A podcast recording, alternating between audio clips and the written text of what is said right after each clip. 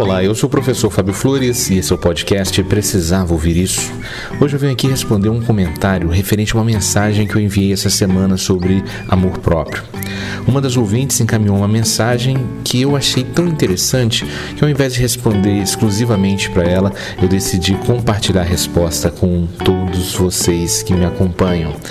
Porque assim eu acredito que mais pessoas que possam se identificar e estar sentindo a mesma coisa possam ser alcançadas pela mesma resposta.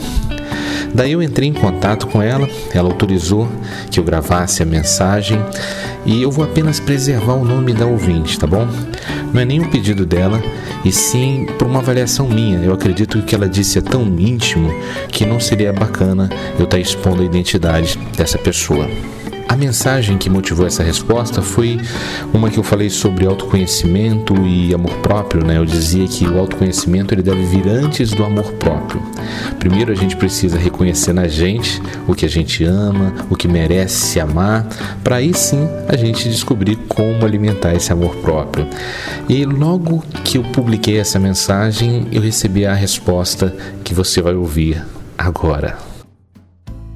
Ouvindo a mensagem agora, eu não consegui identificar em mim nada que me agrade. Os outros dizem que eu sou inteligente, mas eu fico me perguntando: se eu sou tão inteligente, por que eu não consigo ser alguém na vida? Ter um bom emprego, me comunicar bem com as pessoas sem gaguejar, ter atitudes de líder.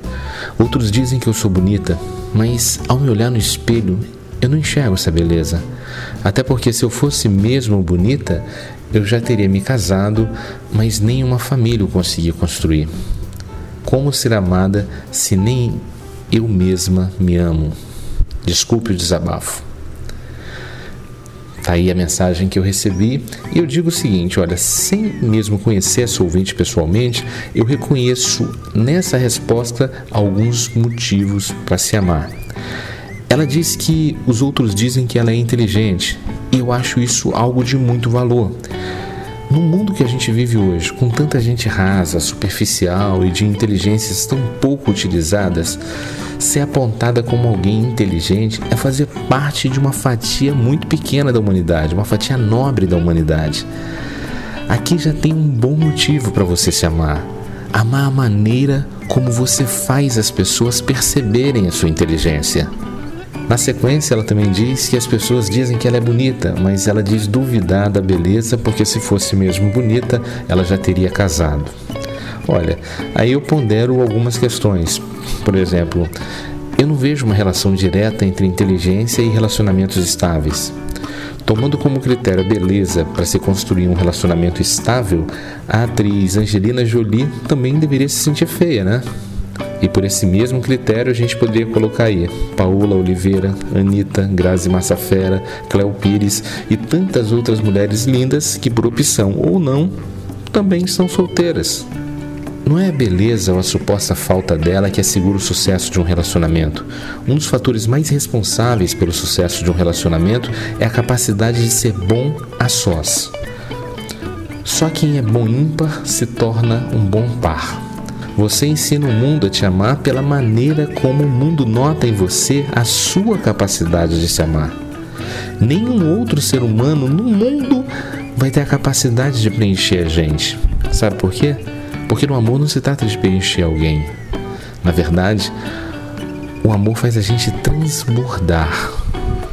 Quem espera ser preenchido é quem se faz vazio. Só alguém inteiro, ao encontrar alguém também inteiro, vai ser capaz de transbordar e conhecer em essência o que é o amor.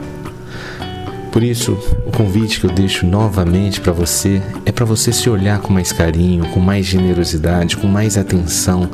Eu tenho certeza que você vai encontrar na sua maneira de ser, na maneira de agir, de viver, belos motivos para você se amar. É, você, se você se dedicar mais tempo procurando as suas belezas físicas, também vai encontrar, poxa, ainda mais motivos. Olha, namorar a gente mesmo é como namorar outra pessoa. Nem sempre as pessoas que a gente aprendeu a amar nos pareciam interessantes à primeira vista. Muitas pessoas a gente teve que olhar muitas vezes até perceber que valia a pena ter essa pessoa por perto. Quantas melhores amigas você tem hoje que no passado você olhou para elas e mesmo sem conhecer dizia que achava essas mulheres metidas ou arrogantes? E a convivência fez você notar que não era nada disso.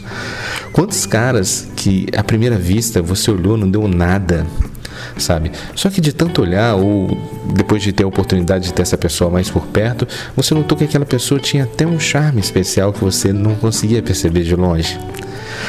Por isso eu te peço, dê mais oportunidades para você mesma.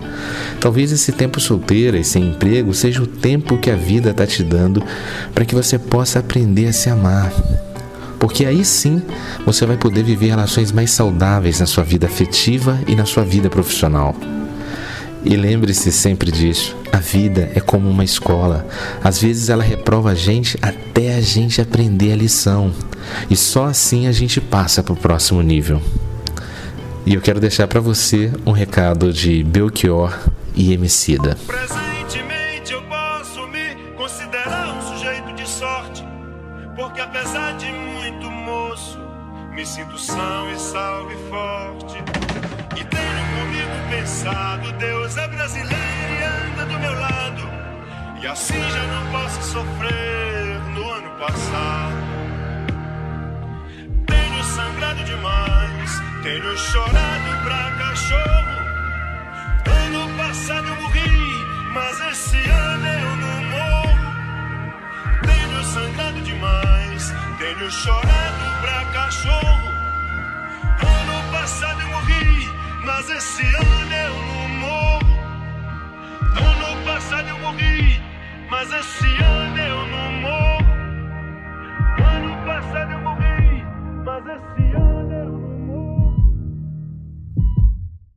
E essa foi a dica de hoje. Se você acredita que mais alguém precisava ouvir isso, compartilhe essa mensagem.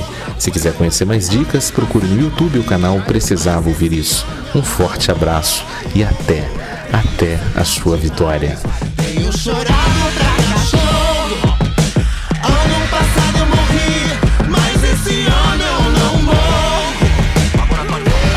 Aí maloqueiro, aí maloqueiro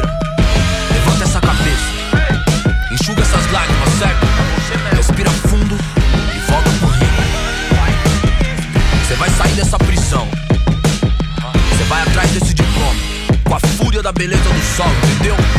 Faz isso por nós Faz essa por nós Te vejo no pódio Ano passado eu morri, mas esse ano eu não morro.